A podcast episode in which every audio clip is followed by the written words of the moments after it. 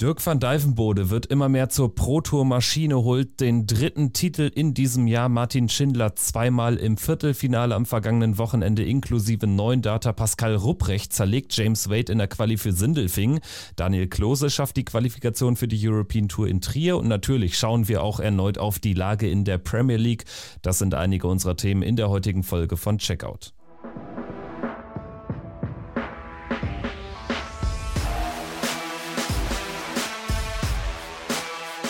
Hier ist Checkout, der Darts-Podcast mit Kevin Schulte und Christian Rüdiger. Schönen guten Morgen, schönen guten Tag oder guten Abend. Hier ist Checkout, der Darts-Podcast, powered by Sport 1 mit einer neuen Folge am Start. Danke an alle fürs Einschalten, wie immer. Ihr seid die besten Checkout, wie immer auch auf sämtlichen Podcast-Plattformen am Start für euch. Ich bin Kevin Schulte und begrüße Podcast-Kollege Christian Rüdiger. Hi. Hallo Kevin, ich grüße dich. Ja, wie geht's, wie steht's an diesem Abend des 17. April? Wir haben ja noch abgewartet äh, die zwei European Tour Qualis, deshalb die Folge jetzt erst am Dienstag online für euch. Wie angekündigt wollten wir aber natürlich so aktuell wie möglich sein. Wie viel hast du mitbekommen von der Pro Tour an diesem vergangenen Wochenende? Ja, also man schaut immer rein, wenn dann die Turniertage sind. Man guckt dann auch mal so ein bisschen explizit auf so einzelne Spieler. Gerade dann so die Deutschen stehen da ein bisschen mehr im Fokus. Aktuell bin ich so eingestellt, dass ich immer wieder gucke, was macht Ricardo Pietreczko Richtung World Matchplay, Richtung World Grand Prix. Also da bin ich auch sehr interessiert daran äh, zu sehen, wie diese Races da ausschauen. Ähm, auf Gary Anderson habe ich immer ein großes Augenmerk, ähm, was der gerade macht, ob der die Form transportieren kann, was der für Averages spielt. Und dann guckt man äh, natürlich, also so geht es mir zumindest, wenn dann die Tagessieger dann immer dabei sind, gucke ich mir so an, wer waren denn jetzt so die Top 4? Ist da vielleicht auch einer wieder dabei, der ein bisschen überrascht oder der sich wieder ein bisschen mehr in den Vordergrund spielt? Also es ist einiges los und ich lege dann so, ja, ganz speziell meinen Fokus so auf ein paar einzelne Spieler, wo ich dann gucke, was machen die gerade. Ja, also so geht es mir auch. Stichwort Ricardo Pietreczko sicherlich ich sag mal, ein Spieler, den man gerade wegen dieser engen Rennen im Kampf ums Matchplay und Grand Prix da aktuell wirklich im Auge hat umso besser, dass wir mit ihm in ein paar Tagen sprechen können. Also, falls ihr Fragen habt, gerne her damit. Wir versuchen äh, da so viel wie möglich unterzubringen im Gespräch. Hatten ja auch ihn schon mehrere Male im Podcast zu Gast und das wollen wir jetzt erneut machen, nachdem er jetzt natürlich auch so super in dieses Jahr reingekommen ist und es lief ja auch am Wochenende nicht ganz schlecht. Also, er ist weiter im Rennen komplett mit dabei. Dazu aber später mehr. Ansonsten ähm, wollte ich nochmal ein Lob loswerden und zwar finde ich es echt gut, gut, wie ausführlich die Highlight-Clips der PDC äh, sind, auch nach diesen äh, Pro Tour-Spieltagen. Also man kann sich ja da so ein Pro Tour-Stream äh, dann im Highlight nochmal irgendwie auf 35, 40 Minuten runtergestampft äh, anschauen, aber das ist schon eine Hilfe, gerade wenn man mal einen Tag nicht verfolgen kann. Ich war am Samstag beim Fußball in Frankfurt und dementsprechend konnte ich nichts im Bewegtbild sehen, habe das dann mal aber nachgeholt über ähm, die Highlights und das finde ich ist dann doch eine enorme Hilfe, um dann auch so ein bisschen Material zu haben, weil ansonsten ähm, ist natürlich äh, Dart Connect auch immer eine, eine kleine Sisyphus-Arbeit, ne? aber wir hoffen, dass wir wie immer auch alles untergebracht haben, was so wichtig wichtig war am vergangenen Wochenende. Ja, ich glaube, damit bindet man auch Fans mit so einer Maßnahme. Also ich persönlich kann da nur für mich sprechen bin immer ein Freund auch davon, wenn man auf seinem eigenen Kanal ausführliche Highlight-Clips bzw. Videos dann äh, hochlädt. Bei, bei der Premier League finde ich das auch immer gut, was die äh, PDC da macht, dass du diesen Premier League-Spieltag dann auch nochmal in einer etwas größeren Ausführlichkeit ähm, ja sehen kannst. Also das ist nicht so, dass sie dann einfach immer nur ähm, ja Leck für Leck so aneinander schneiden und man dann irgendwie nur die letzten drei Darts sieht oder so, sondern man man kann auch noch mal so ein bisschen gucken, wie entwickelt sich so ein Leck, wo hat derjenige vielleicht einen Fehler gemacht. Also das ist wirklich schon ähm, ja etwas, was man, was man sich abschauen kann. Also es gibt ja immer wieder verschiedene Highlight-Clips, auch unter anderem Premier League, die dann reingestellt werden und die haben dann nicht so die, die Länge vielleicht, wo du dann so acht, neun Minuten dir angucken kannst. Aber die, die PDC macht das gut, auch mit den Players Championship Turnieren und äh, man kann ja auch so ein, so ein bisschen vielleicht sagen, das ist so dieses, ähm, diese Free-for-All-Version ähm, praktisch ein bisschen ja in der, in der Light in der Light-Ausgabe. Also da kann man schon relativ viel sehen, auch wenn man jetzt kein PDC-Abo oder so hat. Also das machen sie da schon wirklich ganz gut. Und soweit ich weiß, äh, müsste ja auch diese Premier League Doku-Reihe aktuell Free for All auf YouTube zu finden sein. Ne? Also auch da versuchen sie jetzt zumindest nicht irgendwie den letzten Euro oder den letzten Pfund rauszupressen. Also wer es noch nicht gesehen hat, die Premier League äh, wird in diesem Jahr äh, dokumentarisch so ein bisschen begleitet. Ist jetzt nicht das absolute High-End im Sinne von, man bekommt da jetzt die äh, ganz äh, deepen Einblicke oder so, ne? aber ist irgendwie eine ganz gute Abbildung dieser Roadshow. Also passt auf jeden Fall zum Turnierformat und so oft wie wir die PDC dann auch für fehlende Kommunikation oder so ähm, kritisieren, für, für ähm, dann irgendwelche äh, komischen ähm, Änderungen in den Regeln etc. pp. So ähm, gerne loben wir sie dann jetzt aber auch an dieser Stelle. Das wollte ich nur mal loswerden. Dann würde ich sagen, gehen wir doch jetzt einfach mal in die Players Championship Turniere rein. 9 und 10 haben stattgefunden am Samstag und Sonntag in Wigan und der Samstag hatte mit Christoph Ratajski gegen Chris Landmann ja, ein durchaus überraschendes Finale parat. Am Ende gewinnt der Pole mit 8 zu 1. Es war so ein bisschen der Ratajski, der vor Corona, so in den Jahren 1920, 18 ja auch, äh, glaube ich, war schon auf dem Pro Tour Circuit richtig zelebriert hat und diesmal hat er auch mal wieder ein Feuerwerk abgebrannt. Es war ein, keine hunderte Averages dabei, aber es war einfach ein grundsolides, ein sehr grundsolides Turnier. Unter anderem auch Chizzy geschlagen, Josh Rock geschlagen, Johnny Clayton im Halbfinale nach 4 ins Rückstand gedreht. Also das war ein toller Erfolg für Christoph Ratajski.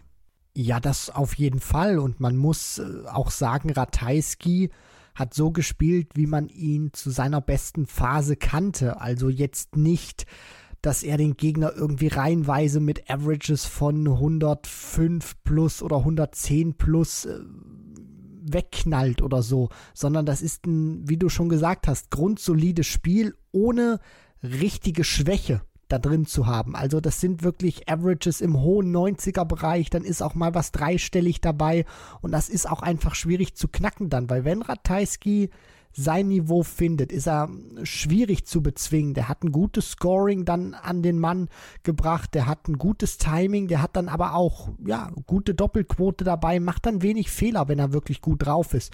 Und dann wird es eben auch schwierig, egal wie sie heißen, ob du nun Chizzy bist, ob du Clayton bist oder wenn wir dann vielleicht noch mal ganz äh, höher ins Regal gehen. Die hat er jetzt zwar dann nicht geschlagen auf diesem Weg, aber trotzdem, es zeigt einfach, dass es ähm, ja weiterhin auch auch den Polish Eagle ja gibt, wie man ihn schon mal kannte. Vielleicht war das jetzt auch wichtig, diesen ersten Titel wieder zu holen. Das war der erste Pro-Tour-Titel seit November 2021 für Christoph Ratajski. Also das zeigt auch schon, der hat eine kleine Durststrecke oder eine mittelgroße hinter sich gebracht. Aber wie er sich jetzt zurückgemeldet hat, auch in der Art und Weise, das ist schon beeindruckend gewesen, dieser Turniersieg hat auch für eine Kuriosität gesorgt und zwar beim Stand von 5 zu 1 im Finale gegen Landmann hat er 25 Punkte Rest, spielt den üblichen Weg, 9 Doppel 8. Äh, der, der Pfeil landet auch im Doppelfeld.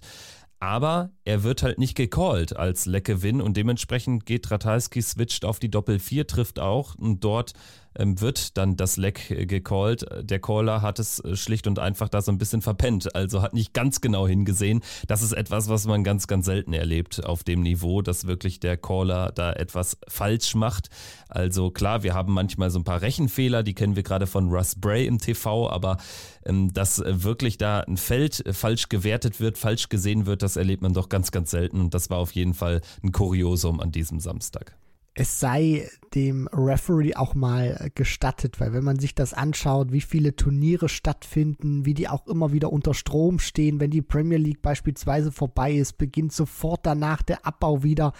Also manchmal hat man schon das Gefühl, die Verantwortlichen dort, das ist ein Leben im Koffer oder mit dem Koffer sozusagen. Und dass du dann auch mal bei all diesen Reisestrapazen mal nicht diese ja, Sekunde, die du da benötigst, so hoch konzentriert bist, es sei dem Referee einfach mal gestattet sprechen wir auch noch über den unterlegenen Finalisten, den müssen wir würdigen. Chris Landmann, ein Spieler ohne Tourkarte, der sich hier bis ins Finale vorspielt, also ist nachgerückt, ist äh, in der Challenge Tour Order of Merit die Nummer 8 und hatte jetzt eben das Glück, dass äh, viele Spieler ähm, gerade ja auch die ganzen Topspieler. Ne? Also wir reden hier über Michael van Gerven, Gervin Price, Peter Wright, Michael Smith, Nathan Espinel, alle nicht dabei waren. Dementsprechend Chris Landmann einer von vielen Nachrückern und er hat seine Chance aber sowas von genutzt. Also 8000 Pfund, die bringen dich dann auch Richtung WM vielleicht. Ne? Also wenn er noch ein paar Mal nachrücken kann, noch ein bisschen was casht, dann kann das hier ein goldener, ein goldener Samstag gewesen sein, retrospektiv. Ja, also ich muss ganz ehrlich sagen, mir gefällt er in diesem Jahr bislang sehr gut. Also das, was er macht, wenn er die Möglichkeit bekommt, auch ähm, spielen zu können. Auf der Pro Tour macht er das bislang hervorragend und zeigt auch einfach, dass ja, es, es muss nicht das Ende der Welt immer sein oder du hast auch schon Möglichkeiten, selbst wenn du keine Tourcard hast, nur du musst dann eben diese wenigen Möglichkeiten, die sich dir bieten, eben versuchen, so rigoros auszunutzen, wie es nur geht. Und das macht er wirklich ganz gut. Also hat auch schon ähm, ein paar Mal jetzt spielen können vorher auf der Pro Tour bei den Players Championship Turnieren. Da hat er mir auch gut gefallen. Also der nimmt eine gute Entwicklung, dieser Chris Landmann. Das hätte ich jetzt nicht gedacht. Hat im gesamten Jahr bislang 13.750 Pfund eingespielt für einen Spieler ohne Tourcard, wenn man jetzt auch mal diese 8.000 Pfund noch rausrechnet. Also der hat schon den ein oder anderen Sieg in diesem Jahr bei den Players Championship Turnieren landen können. Ja, und auch der Weg hier ins Finale war ein richtiges Brett, als dass er gegen die Nummer 1 der Proto Order of Merit in Runde 3 im Bordfinale spielt und 6-4 gewinnt mit einem 96er Average. Humphreys stand über 100, also der hat auch gar nicht viel falsch gemacht, aber Landmann dann mit dem besseren Timing schlägt danach Mike de Decker mit 6-1 und gewinnt im Viertelfinale aus deutscher Sicht leider gegen Martin Schindler mit 6 5 nach 2 5 Rückstand. Also das war dann ein bitteres Ausscheiden für Martin. Das darf er nicht verlieren. Also da waren am am Ende auch viele vergebene Matchstarts dabei und Chris Landmann kommt hier irgendwie durch ins Halbfinale, schlägt dort dann Brandon Dolan mit 7 zu 5. Im Finale war dann der Tank allerdings alle. Gut, also Chris Landmann haben wir auch abgefrühstückt. Brandon Dolan habe ich gerade erwähnt als Halbfinalist auch sicherlich immer wieder bemerkenswert, wie häufig er es dann doch schafft, wieder mit einem tiefen Run sich auch in Major-Turniere zu spielen. Also brauchte er jetzt auch mal wieder, aber es kommt dann halt auch so einmal im Jahr, ein, zwei, dreimal im Jahr hat er halt so Turniere drin. Meistens gewinnt er auch noch irgendwie ein Ding, also Brandon Dolan à la Bonheur. Ja, der History Maker wird wieder etwas konstanter auf der Pro Tour. Also es gab auch diese Phase während äh, Corona, wo er für mich, wenn wir nur die Players Championship Turniere betrachten, damals einer der besten zehn Spieler der Welt war. Also nicht nur was die Averages angeht, sondern auch die Ergebnisse, die er da reihenweise ähm, auflegen konnte. Das war richtig stark. Diese Konstanz, aber vor allem auch diese Konstanz in den Averages und in den Ergebnissen, die hat er danach verloren und musste wieder sehr kämpfen, um dann auch annähernd wieder an so eine Form ranzukommen. Aber so ein Halbfinale hilft dir auch und ohne jetzt so diesen alten Brandon Dolan wieder ja, aufleben lassen zu wollen oder da irgendwie jetzt ähm, ja, in den Vordergrund rücken zu wollen. Er wird da wieder ein bisschen konstanter und äh, das wird ihm auch gut tun, wieder so ein Halbfinale jetzt gespielt zu haben. Er macht für mich in diesem Jahr wieder einen besseren Eindruck auf der Pro Tour, als er das jetzt im vergangenen Jahr getan hat. Gutes Ergebnis hat auch Gary Anderson eingefahren. Viertelfinale da allerdings dann klar raus gegen Johnny Clayton, der 108 spielt in einem fantastischen Match. James Wade auch mit einem guten Ergebnis, ist ja auch eher dann rar gesät mittlerweile, ne? anhand seiner Performances, stand aber im Viertelfinale und ist dann eben gegen besagten Brandon Dolan im Decider rausgegangen. Sprechen wir mal über die Deutschen. Martin Schindler haben wir kurz angerissen. Gegen Landmann dieses unnötige Ausscheiden. Bis dahin war es aber ein sehr, sehr guter Tag. Er kommt hier rein in die Runde der letzten acht. Mittlerweile auch echt ein Ergebnis, das würdigt man fast gar nicht mehr so stark, weil er so häufig auch diese tiefen Runs drin hat. Schade, dass es einfach mal nicht zum ganz großen Wurf reicht, weil eigentlich ist er ein Spieler, der ist fast ein bisschen underrated jetzt in seinen Ergebnissen, weil also wenn Chris Landmann Finale erreichen kann, dann kann das Martin aber sowas von.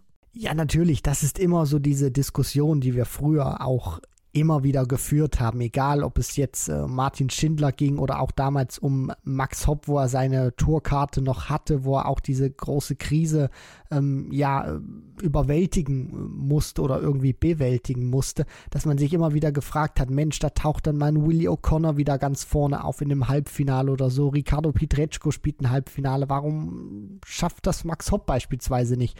Und bei Martin Schindler ist die Gefahr, wirklich groß, dass man sowas gar nicht mehr würdigt. Und ich finde, man darf das auch nicht als zu selbstverständlich hinnehmen. Also was Martin da leistet, finde ich herausragend, auch in diesem Jahr, wo viele sagen, ja, der, der spielt kein so konstantes Jahr. Also ich finde, der hat irgendwie vielleicht von, ich habe es jetzt nicht habe es jetzt nicht gezählt, irgendwie 15 Turniere oder so, die er gespielt hat, fand ich irgendwie, dass das zwölf gut waren und drei nicht, weil er vielleicht mal von, von Willie O'Connor abgewatscht wurde ja, Mai. Also ich meine, Van Gerven hat auf der Bühne in der Premier League einen Whitewash kassiert, hat dann äh, fast nochmal gegen Gervin Price auch nochmal eine zu Null Klatsche bekommen. Also das, das passiert einfach. Und wenn er jetzt hier wieder in diesem Players Championship Wochenende zweimal Viertelfinale spielt, das ist konstant, das ist richtig gut und dieser große Wurf, der bei ihm fehlt, der wird einfach kommen.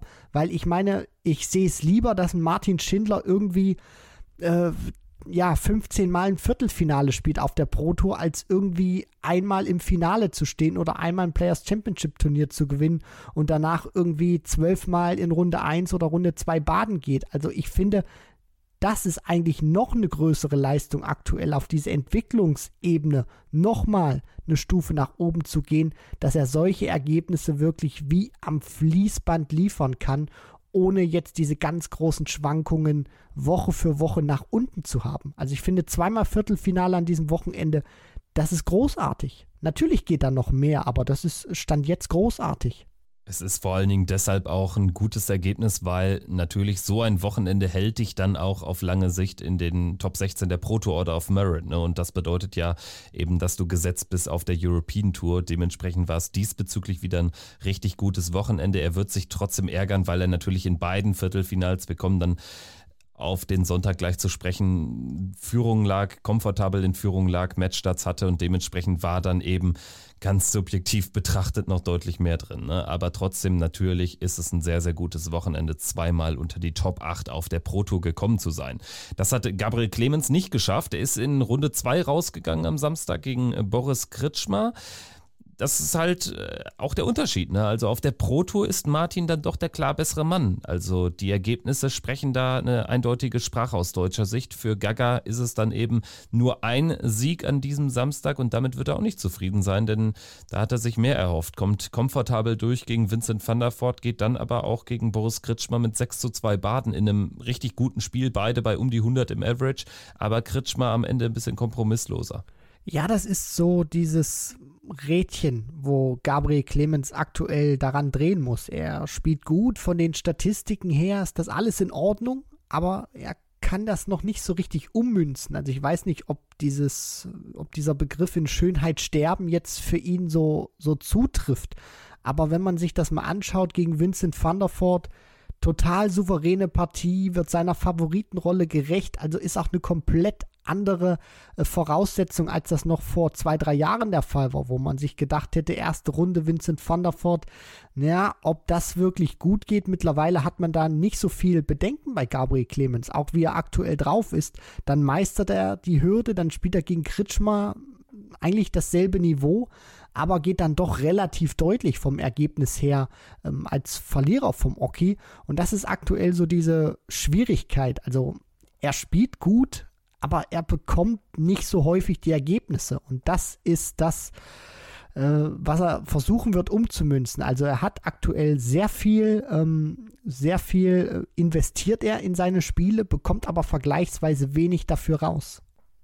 Ansonsten aus deutscher Sicht Ricardo Pietreczko in einem Bordfinale, also Runde 3 erreicht. Wichtiges Preisgeld auf dem Weg zu den Major-Turnieren, über die wir anfangs gesprochen haben. Also das ist auch gut. Ne? Also geht dann gegen Johnny Clayton raus, gar kein Thema. Alles cool, zwei Spiele gewonnen.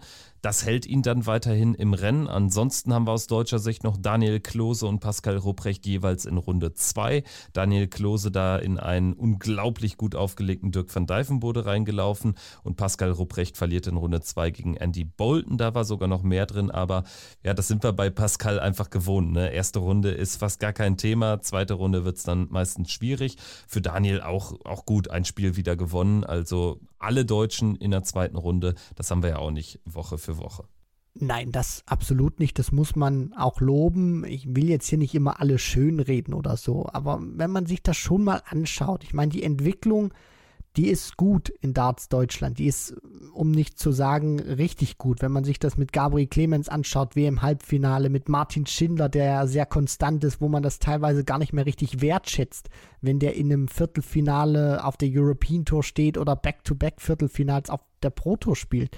Aber das ist einfach diese Entwicklung, die Darts Deutschland nimmt. Das geht vielleicht nicht so kometenhaft, wie das vielleicht mal bei einem De Sousa der Fall war, unter anderem. Aber dieser langsame, vielleicht auch gesündere Weg gefällt mir einfach.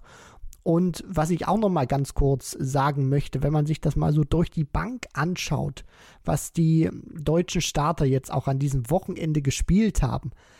Also ich finde schon, dass man da auch eine Entwicklung sehen kann. Jetzt mal auch von Schindler und Clemens ähm, ein bisschen weniger gesprochen. Auch so die Spieler dahinter, Pietreczko, Klose, Ruprecht, das sind sehr konstante Averages. Da ist auch viel über 90 dabei.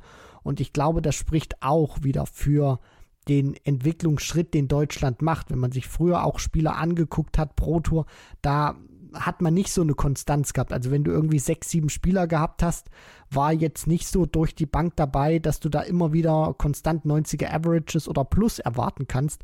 Also das muss ich ehrlich auch sagen, gefällt mir gut. Da kann man viele Matches gewinnen, nicht nur mithalten. Also ja, äh, machen wir jetzt erstmal weiter, bevor ich dann irgendwie zu viel Lob noch verschenke. Ja, man muss ja auch sagen, dass natürlich das gesamte Niveau auch gestiegen ist ne? und dass die Deutschen da ich sag mal, in Anführungsstrichen nur mitgehen, ihr Niveau selbst dann eben ebenfalls genauso angezogen haben wie die anderen Spieler in der Breite. Da ne? kann man auch so sicherlich Argumente dafür finden. Und äh, trotzdem hast du ja recht, es ist definitiv bislang einfach eine gute Saison ergebnistechnisch, gerade so in der Breite. Was fehlt, ist halt so dieses zweite Highlight jetzt nach der WM. Das haben wir in Form einer Premier League-Einladung für Gaga nicht bekommen. Da kann er nichts für. Ne? Wir wissen alle, wie das Ganze entstanden ist oder auch nicht entstanden ist. Aber zum Beispiel jetzt einfach mal ein Pro-Tour-Sieg, das würde natürlich auch medial dann noch ein bisschen mehr beachtet werden. Und das ist so ein bisschen schade, weil wir natürlich immer noch ein Wahrnehmungsproblem haben mit dem Dartsport in den, in den Medien, in den Sportmedien. Und äh, da helfen dann doch eher die Siege, die Peak-Ergebnisse und nicht äh, zwei Viertelfinals an so einem Wochenende. Ne? Das möchte ich nur mal kurz noch erwähnen, aber dennoch, ich denke, wir können da alle nicht meckern. Wir haben zum Beispiel letzte Woche am Wochenende auch noch Lukas Wenig erlebt in der Modus-Series, äh, der da einfach mal einen Wochensieg erringt. In der neunten Spielwoche war es, glaube ich, im Finale gegen John Henderson äh, gewinnt. Also auch abseits der Tourkartenbesitzer erleben wir ja richtig gute Starts. Ne? Nico Springer nicht zu vergessen zum Beispiel, um nur noch einen weiteren zu nennen. Oder auch Dragutin Horvath, der eben vor, was ist es, zwei Wochen her auf der Challenge Tour hat gewinnen können. Ja, die Deutschen, die sind Gesprächsthema, eben auch wegen ihrer guten Leistung, egal was man jetzt ähm, sich anschaut, ob das jetzt Modus Super Series ist, die natürlich komplett abgekoppelt äh, von der PDC ist, ob es jetzt die Challenge Tour ist oder auch die Development Tour mit Christopher Tonders unter anderem, mit denen du ja auch äh, gesprochen hattest, Kevin. Also es zeigt schon, die sind, egal auf welcher, auf welcher Ebene man sich befindet, die sind richtig gut unterwegs und es fehlt so dieses klar Breakout-Ergebnis, aber ich finde, dass das kommt auch noch. Also ich bin ziemlich sicher, die Art und Weise, wie Martin Schindler spielt in diesem Jahr, da wird ein Proto-Finale noch ähm, mal in diesem Jahr rausspringen Und ähm, ja, deswegen habe ich da überhaupt keine Bedenken. Also ich glaube schon. Wir haben ja noch ein paar Players Championship Turniere, ein bisschen was für die European Tour gibt es auch noch. Also wir werden da mindestens einmal noch einen Deutschen im Finale sehen, egal ob Pro Tour oder European Tour. Und die Major-Turniere, die gehen ja erst so richtig in der zweiten Jahreshälfte los. Und auch da habe ich so das Gefühl bislang, was ich so sehe, dass da ein Deutscher mal bei einem großen Major-Turnier in diesem Jahr ähm, überraschen kann, abseits der Weltmeisterschaft. Ein Deutscher, der hat gefehlt. Krankheitsbedingt konnte Florian Hempel nicht mitmachen, hat also beide European Tour Qualis am heutigen Montag auslassen müssen und auch die Pro Tour äh, am Samstag und Sonntag. Also das tut natürlich weh, gerade in diesem Tourcard Race, wo es immer enger für ihn wird. Da hat er natürlich jetzt immer ähm, größere Probleme, ne? Oder da könnte es dann hinten raus echt eng werden, weil ihm da jetzt auch einfach ein wichtiges Wochenende fehlt. Und gerade European Tour, es war jetzt das erste Mal, dass Ricardo Pietreczko eben bei zwei Turnieren in Deutschland, Sindelfing Trio, ähm, gesetzt ist als, als Host Nation Spieler und Flo Hempel in die Qualifikation musste und ausgerechnet da konnte er jetzt nicht dabei sein. Also gute Besserung an Florian Hempel und wir hoffen alle, dass es bald wieder bergauf geht. Sprechen wir nochmal über die österreichischen Vertreter, denn Menzo Suljovic hat ein gutes Ergebnis erzielen können, Runde 3 dort raus gegen James Wade. Es ist insofern schon bemerkenswert, als dass Mensu ja, glaube ich, in der bisherigen Saison nur einen Sieg hat erringen können auf der Pro Tour, also dementsprechend endlich mal ein Bordfinale. Und trotzdem ist das natürlich weiterhin desaströs, ne? was wir da bei den Österreichern sehen. Also Roby immerhin in Runde 2, Rusty geht in Runde 1 gegen Menso raus. Also die Österreicher machen mir deutlich mehr Sorgen als andere Dartsnationen das ist bislang sehr hartes Brot, was sie da anbieten, die Österreicher. Gerade auch Mensur Suljovic, der so eine tolle WM gespielt hat oder auch so ein tolles Match gegen Van Gerven dahingelegt hat. Und dann denkst du dir, jetzt kann er doch vielleicht diesen Schwung auch mitnehmen ins neue Jahr. Mensur war da auch sehr euphorisch gewesen, trotz seiner Niederlage, weil der Standard einfach gepasst hat, weil er mal so gespielt hat, wie man das über Jahre auch von ihm kannte. Und wenn man sich das jetzt anschaut, wie er in diesem Jahr performt, da ist wenig Furchteinflößendes zu erkennen und ich mache mir da echt große Sorgen. Also in diesem, wie du es immer bezeichnest, Brot- und Buttergeschäft liefert er gefühlt gar nicht mehr. Hat dann auch Matches mal drin, wo absolut nichts geht, wo er mal unter 80 spielt. Also das ist echt echt hart, weil du diesen Hoffnungsschimmer wieder hattest bei der WM. Jetzt kommt er wieder besser rein und dann wird das sofort wieder ausgetreten. Und beim Rest so, wenn man sich Roby oder Rusty anguckt, die sind noch brutal jung, die haben noch sehr viel Zeit, aber auch die ähm, ja, müssen jetzt mal durch so eine Talsohle gehen.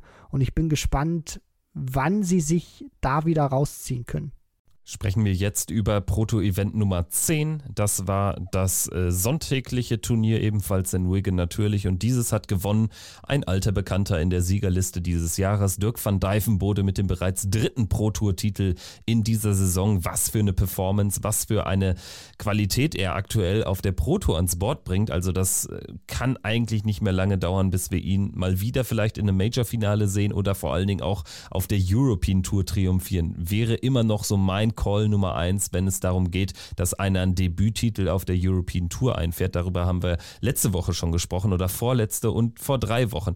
Eigentlich immer, wenn Dirk van Dijvenbode hier Thema ist und das ist er sehr häufig, weil er eben sehr, sehr gute Darts spielt gewinnt an diesem Sonntag gegen Jack Labre, Matt Campbell, da übersteht er sogar Matchstarts, äh, Bradley Brooks, Andrew Gilding, Martin Klärmarker, Dimitri Vandenberg im Halbfinale und im Finale dann mit 8 zu 3 gegen Josse de Sousa. Ja, Dirk van Dijvenbode will es in diesem Jahr so richtig wissen. Auf der Pro Tour eine richtig gute Form, vielleicht sogar aktuell der beste Spieler, zumindest bei den Players Championship Turnieren. Das war jetzt, fand ich so in der vergangenen Zeit immer so dieses Metier gewesen von Damon Hatter. Aber der kann da jetzt aktuell nicht ganz so liefern.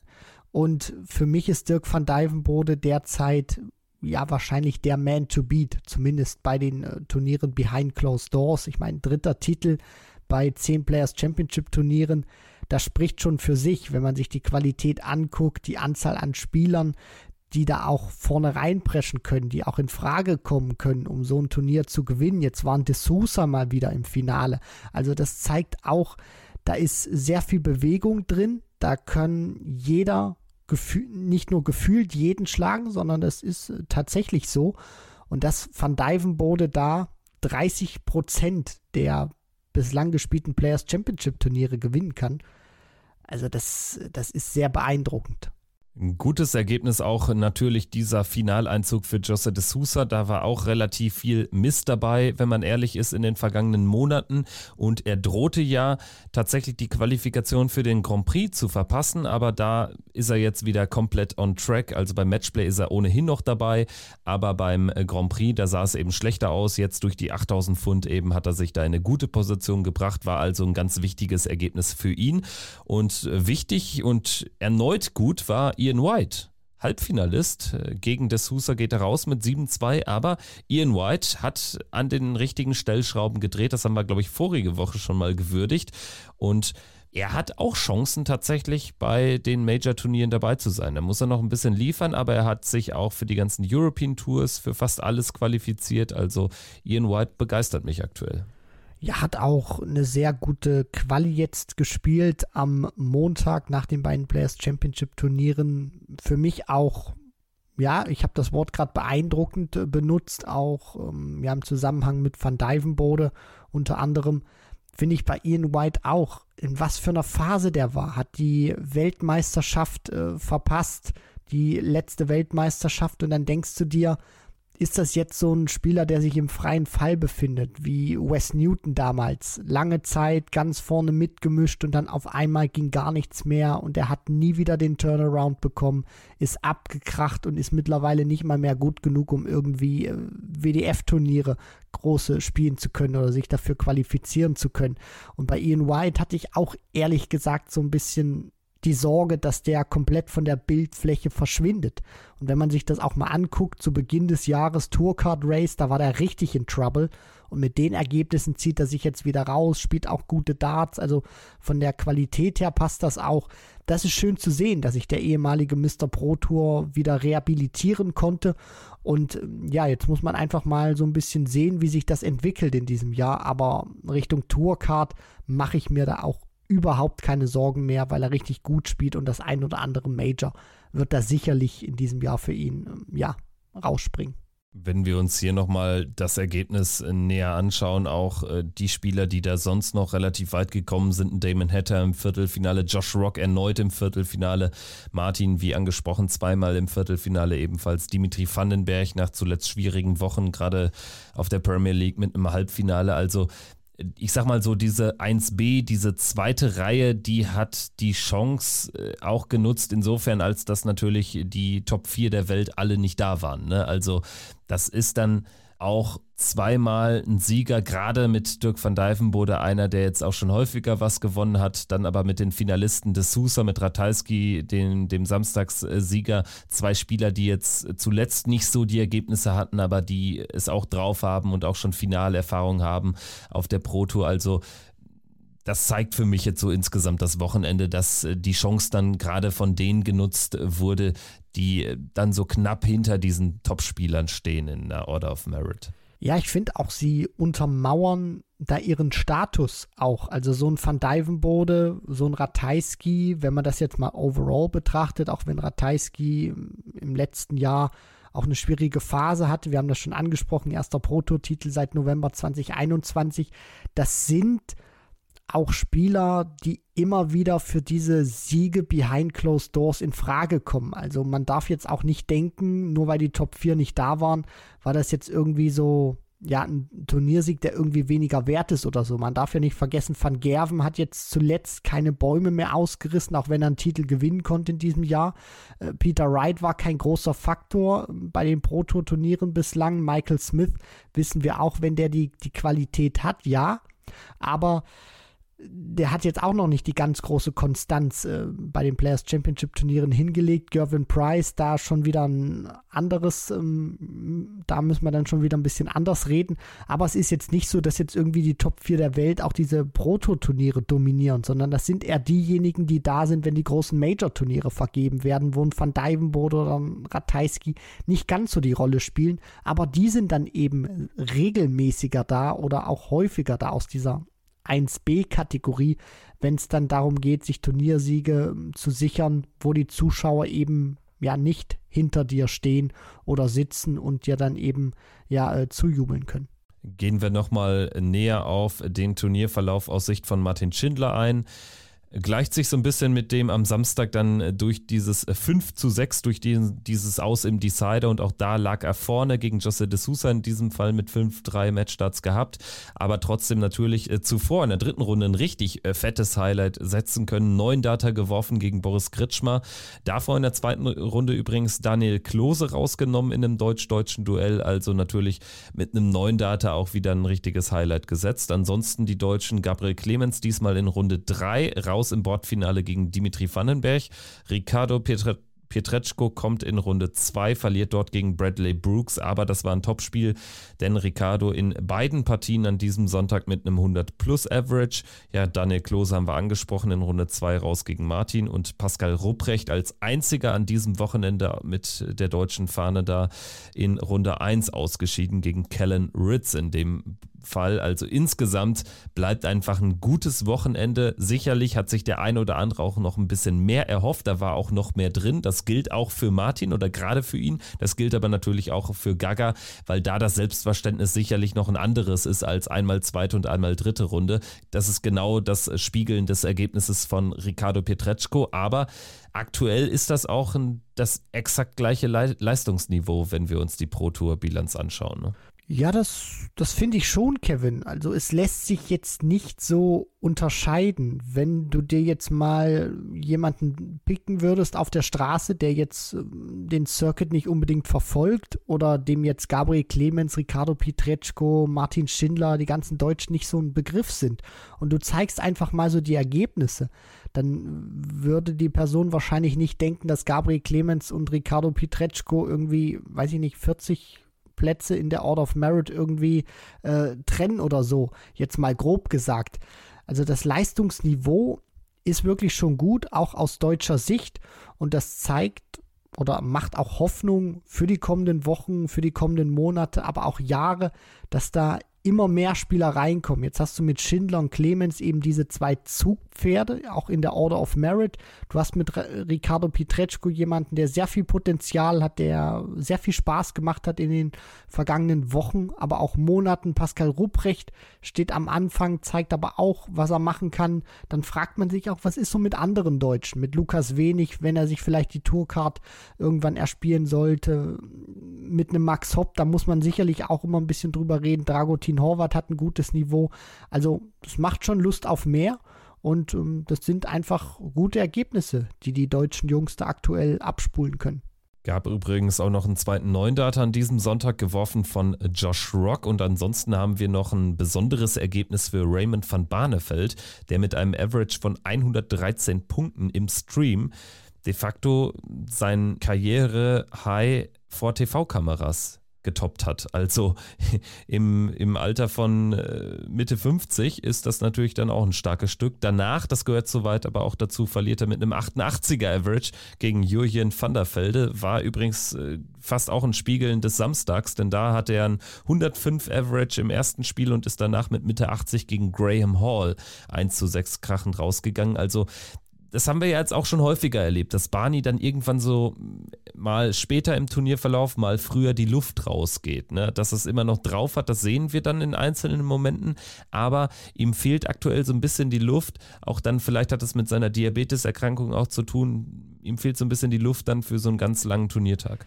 Ja, das ist so ein klassischer Raymond van Barneveld gewesen, den ich seit seinem Comeback beobachten kann. Immer wieder tolle Matches auch dabei, wo du dir dann auch denkst, gerade bei Players Championship 10, wo ich dann die Brackets aufmache, du siehst, der spielt diese 113,5 gegen Mike de Decker, lässt ihm keine Chance, obwohl de Decker auch an den 100 kratzt.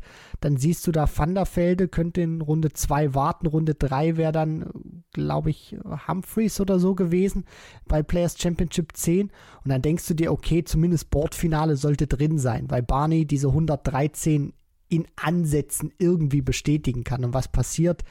Der spielt wie ausgewechselt, aber diesmal im negativen Sinne und verliert dann klar und deutlich mit 2 zu 6 gegen Julian van der Welde, der jetzt mit 85 Punkten auch keine Bäume ausreißt.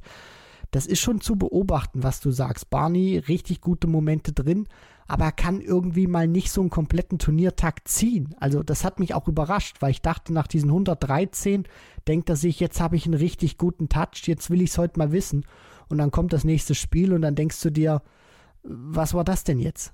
Stand jetzt wäre er trotzdem eben bei allen Major-Turnieren dabei. Also klar, Grand Slam ist noch ein anderes Thema, aber hier Matchplay, Grand Prix, European Championship, also er kommt eben dann durch die wichtigen Partien dann doch durch. Gerade wenn wir jetzt gleich über die European Tour Qualis sprechen oder dann eben auch über gerade ja Erstrundenpartien bei den Players Championship Turnieren. Ich meine, da werden wichtige 750 Pfund verteilt und wenn du die regelmäßig holst, dann manchmal so zumindest bis ins Bordfinale kommst, dann kann das schon reichen, um dich für Matchplay und Grand Prix zu qualifizieren. Und aktuell sieht es da ganz ordentlich aus. Gerade eben, weil Barney es an diesem Montag, und damit würde ich jetzt die Überleitung machen zu den European Tour Qualis, weil es Barney an diesem Montag geschafft hat, sich für Sindelfingen und Trier zu qualifizieren.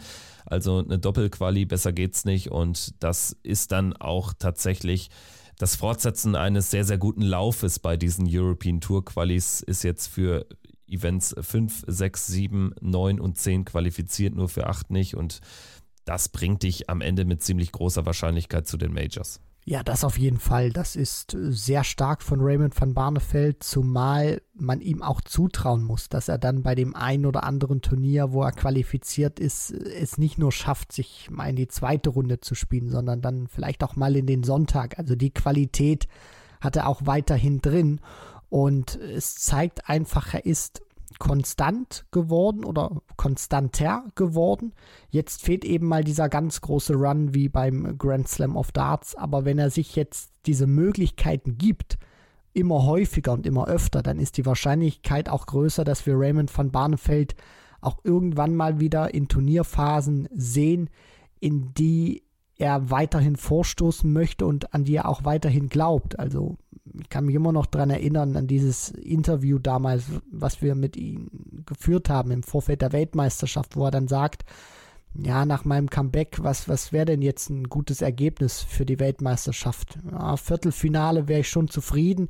Ähm, Halbfinale, ja, das, das wäre dann schon gut. Also zeigt einfach noch, das Selbstverständnis ist da und jetzt hat er eben viele Möglichkeiten, gute Ergebnisse einzufahren. Apropos gutes Ergebnis, das hat auch Pascal Rupprecht geschafft. Der hat sich nämlich für European Tour Event Nummer 9 in Sindelfingen qualifizieren können und wie er gewinnt zunächst gegen James Wade in beeindruckender Manier mit 6 zu 2, zerpflückt den da regelrecht, obwohl Wade auch an die 100 äh, spielt, aber Rupprecht einfach kompromisslos äh, zieht mit 5 äh, Lecks in Folge auf 5 zu 1 davon. Am Ende reichen dann auch mal 17 Darts zum 6 zu 2, richtig gutes Match gespielt. Und danach gegen Nick Fullwell, der wäre es dann fast noch in die Hose gegangen, aber er gewinnt eine engere Partie, als ich es erwartet habe, mit 6 zu 4. Dritte Quali bei dann insgesamt 10 Turnieren. Das ist äh, für einen Rookie auf der Tour echt ein sehr, sehr guter Wert. Ja, es ist ja auch nicht sein äh, Kerngeschäft äh, Darts. Er hat jetzt diese Tourcard für zwei Jahre, geht ja weiterhin auch äh, seinem Beruf nach und das dann auch handeln zu können, auch jetzt vom Niveau her, nicht abzufallen, sondern weiterhin das zu spielen, was man von ihm kennt, sehr konstant, auch mal mit positiven Ausschlägen nach oben, aber wenig Negatives äh, nach unten, auch in den Averages. Das ist äh, schön zu sehen und jetzt hat er sich wieder eine weitere Möglichkeit gegeben, sich zu präsentieren auf der European Tour, schlägt mit Wade einen mehrfachen Major Champion, einen der besten Spieler, die jemals ein Dart in die Hände genommen haben, in einer, ja, wie du schon gesagt hast, beeindruckenden Manier, obwohl Wade auch richtig gut gescored hat und dann diese schwierige Partie danach noch gegen Nick Fullwell zu gewinnen. Das spricht für Pascal Rupprecht und freut mich, dass er jetzt äh, wieder auf die European Tour dann bald zurückkehren kann. Und auch in Trier haben wir einen weiteren Deutschen am Start und der hörte auf den Namen Daniel Klose. Der qualifiziert sich für Trier. Es ist die erste Qualifikation in diesem Jahr, also zum ersten Mal überhaupt Daniel Klose als Tourkartenbesitzer bei einem European Tour Event dabei. Toller Erfolg für ihn und das rundet dann wirklich ein, gutes Wochenende ab. Also das ist logisch, dass das nochmal so ein richtiges Ziel war von ihm auch, dass er in dem ersten Tourcard-Jahr auch mal so eine Quali schafft. Das ist ja zum Beispiel Ricardo Pietreczko im vorigen Jahr nicht gelungen. Ja, ich finde, es ist auch sehr wichtig für die Spieler, gerade dann auch für einen Daniel Klose, sich durch so einen Qualifier spielen zu können, egal ob das jetzt irgendwie für ET2 war oder wie jetzt in dem Fall für ET10. Du weißt, auch wenn du da durchkommst, dass du dich am Ende eines sehr intensiven Wochenendes, wo viele Darts geworfen wurden, auch nochmal belohnen kannst. Klar, das ist jetzt vielleicht so vor dem Auge noch nicht ganz so groß, weil ET10 auch noch ein bisschen hin ist. Allerdings weißt du, du hast jetzt schon mal mindestens wieder ein bisschen Preisgeld eingespielt, du bist da sicher dabei, du hast äh, Planungssicherheit und vielleicht gibt ihm das auch noch mal ein bisschen Auftrieb, dass er weiß, er hat sich jetzt auch durch diesen schwierigen Tourcard Qualifier gespielt dass er jetzt nochmal bei den Players Championship Turnieren, die dann wieder anstehen werden in den kommenden Wochen, mit noch ein bisschen mehr Selbstvertrauen ans Board tritt, als das aktuell schon der Fall ist. Und im entscheidenden Spiel hat er gegen den amtierenden UK Open Champion gewonnen, gegen Andrew Gilding mit 6 zu 1. Das war ein ganz merkwürdiges Spiel. Beide spielen nur um die 80 im Average. Gilding vermöbelt da extrem viele Chancen auf die Doppelfelder. Da geht gar nichts und Klose kann es für sich nutzen, obwohl er ja schon deutlich spie bessere Spiele auf der Tour in diesem Jahr dabei hatte. Ansonsten äh, Jan van Veen müssen wir noch lobend erwähnen. Der wirft einen neuen Data großartig, schafft danach auch die Qualifikation im Spiel gegen Rusty Jake Rodriguez. Die Österreicher auch alle ohne Qualifikation geblieben, waren alle im entscheidenden Match, alle drei, aber keiner hat es geschafft. Aber Jan van Veen müssen wir nochmal erwähnen. Das ist auch ein Spieler, der ist definitiv in den nächsten Jahren ein Mann für Höheres. Also ich denke, so viel kann man da schon erahnen.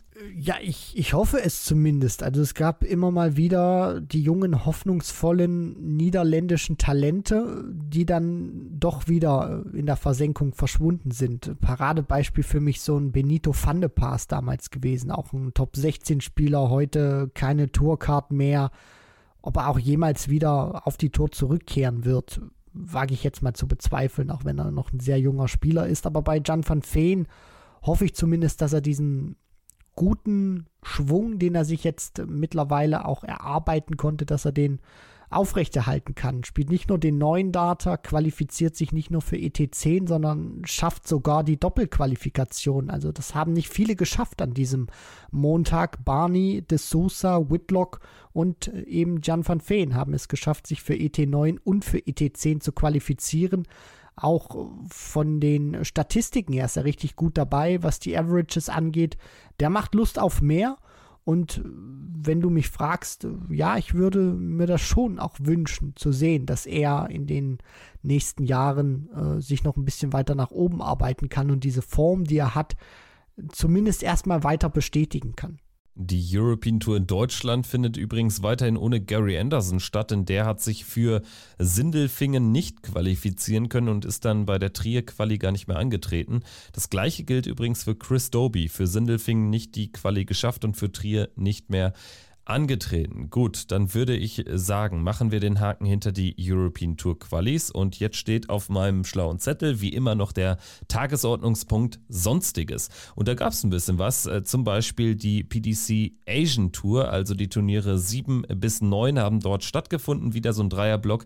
Diesmal, nachdem die ersten Blöcke ja in Japan und Südkorea waren, ging es auf die Philippinen und das hat sich dann auch im Teilnehmerfeld gekennzeichnet. Fast alle kamen von den Philippinen, dementsprechend dann auch drei philippinische Sieger, Rosendo Lubaton, Ryan Condat und Reynaldo Rivera, gewinnen die drei Turniere. Lawrence Illigan war zweimal im Finale, im Ranking stabil vorne. Die drei Sieger kenne ich alle nicht.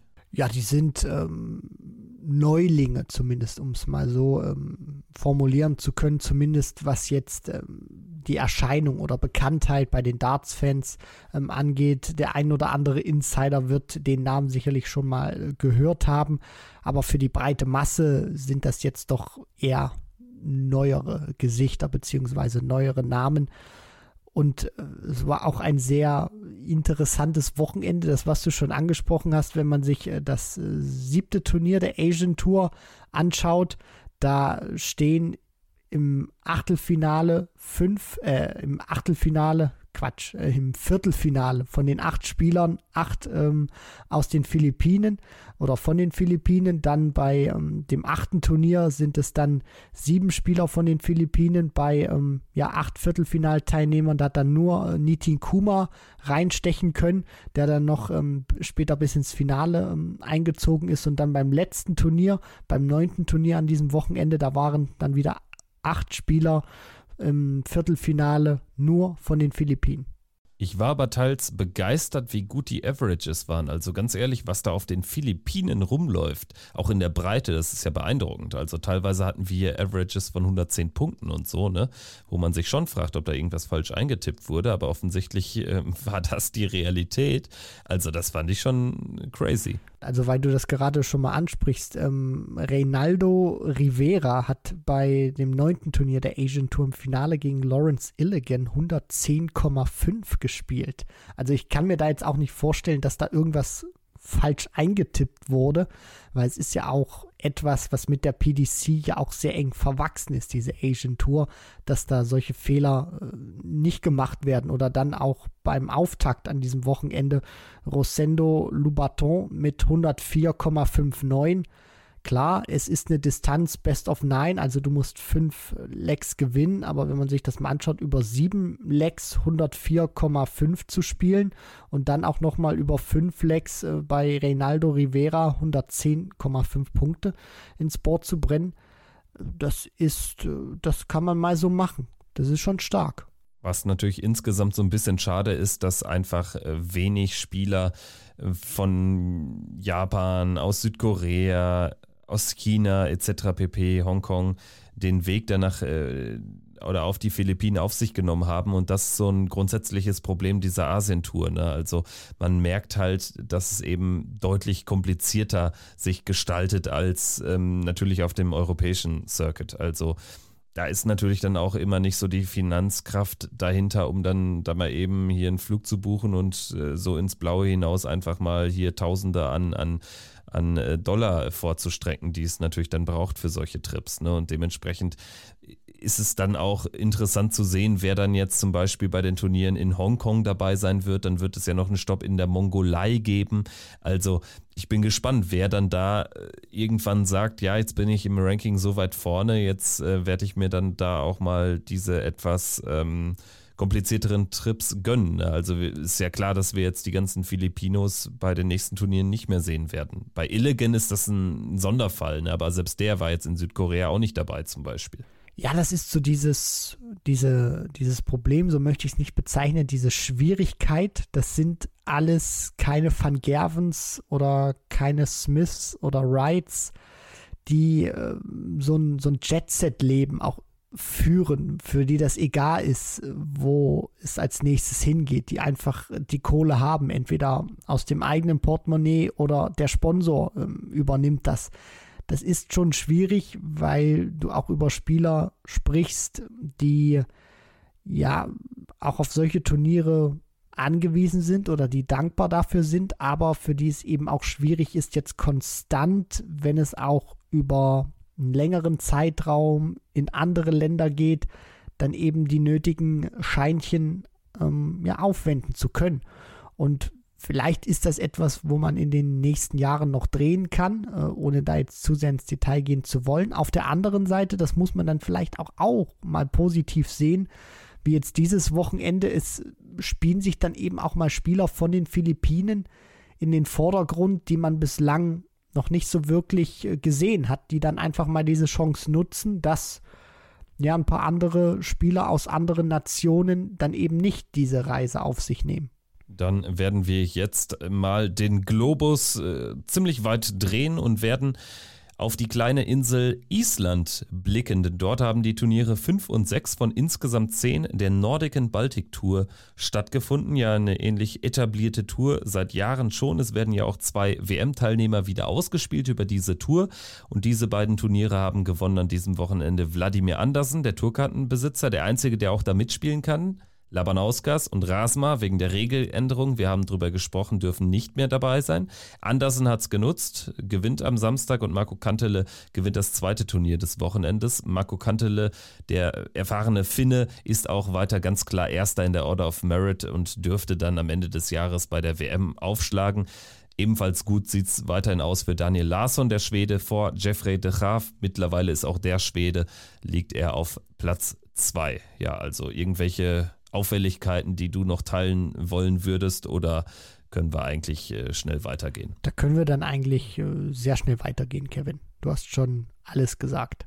Dann machen wir das so. Und dann werden wir jetzt blicken auf die Premier League. Da gibt es das gewohnte Update. Wir sind ja mittlerweile schon fünf Spieltage vor der Entscheidung, bevor dann wirklich der Cut ist äh, vor den Playoffs. Nacht Nummer 11 hat am Donnerstag stattgefunden in Brighton. Es war, wir haben das ja auch schon in der Patreon-Folge analysiert, wirklich ein, ein toller Abend, ein spannender Abend. Wir hatten unglaubliche Partien, unglaubliche Averages. Einmal die 115,97, einer der historisch besten Averages in der Premier League-Geschichte von Gervin Price und insgesamt ähm, zeigt auch der Nacht-Average von fast 100 Punkten, dass es der beste Abend qualitativ in der bisherigen bisherigen Spielzeit war. Ja, da kommt auch ein bisschen was zusammen. Ähm, zu Beginn der Premier League Spielzeit war ein Price noch nicht so wirklich in Form. Mittlerweile spielt er diese Averages wie im Schlaf. Peter Wright findet wieder ein bisschen besser zu sich. Johnny Clayton hat ein bisschen mehr äh,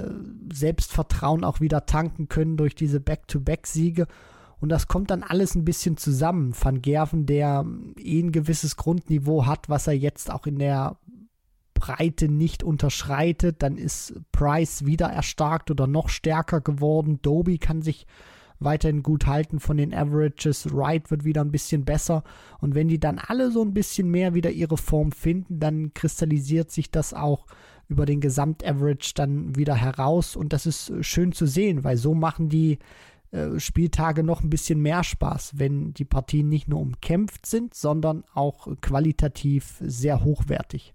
Ja, es ist wirklich äh, schwierig, da alle Highlights hier nochmal zusammenzufassen, aber wir haben die acht perfekten Darts erlebt von Michael van Gerven im Halbfinale, dass er am Ende verliert mit 5 zu 6 gegen Gervin Price. Ein unfassbar gutes Niveau von beiden, bis dann im Decider wirklich keiner das Spiel gewinnen wollte. Also da dann am Ende noch Double Trouble.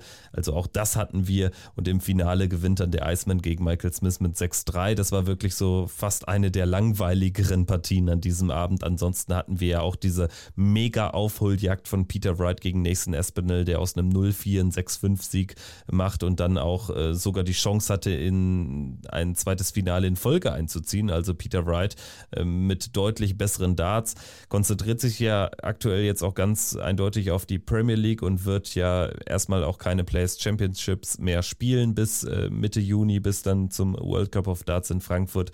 Also ja, sehr, sehr interessant, äh, da jetzt auch Peter Wright mal wieder auf der Siegerstraße ein bisschen häufiger zu sehen. Aber wir müssen ja immer vorsichtig sein, denn ähm, wie wenig nachhaltig äh, der Sieg äh, oder der Finaleinzug von Birmingham in der Woche zuvor war, haben wir ja dann auf der European Tour gesehen. Deshalb bin ich sehr, sehr gespannt, wie Peter Wright dann jetzt in Graz am Wochenende auftreten wird. Ja, das bin ich auch, Kevin. Also Peter Wright ist aktuell noch eine sehr große Wundertüte, wo man weiß, was man erwarten kann, aber aktuell nicht weiß, was man bekommt. In der Premier League war es jetzt ein wenig konstant in den vergangenen zwei Wochen, zumindest auch was die Ergebnisse anbelangt. European Tour hat dann ja dieses, diese auflodernde Flamme direkt wieder gelöscht und jetzt bin ich auch ja, mal sehr gespannt, was er auf der European Tour bringen kann und wie er dann auch ähm, ja, bei der Premier League performen kann. Gegen Dimitri Vandenberg, da wird er sich sicherlich auch was ausrechnen in Rotterdam. Wird er auch, glaube ich, jetzt nicht vom Publikum irgendwie der Underdog sein, auch wenn Vandenberg als Belgier bei den Niederländern vielleicht noch mal ein bisschen höher im Kurs steht, zumindest jetzt auch von der geografischen Lage der beiden äh, Nationen Belgien und Schottland.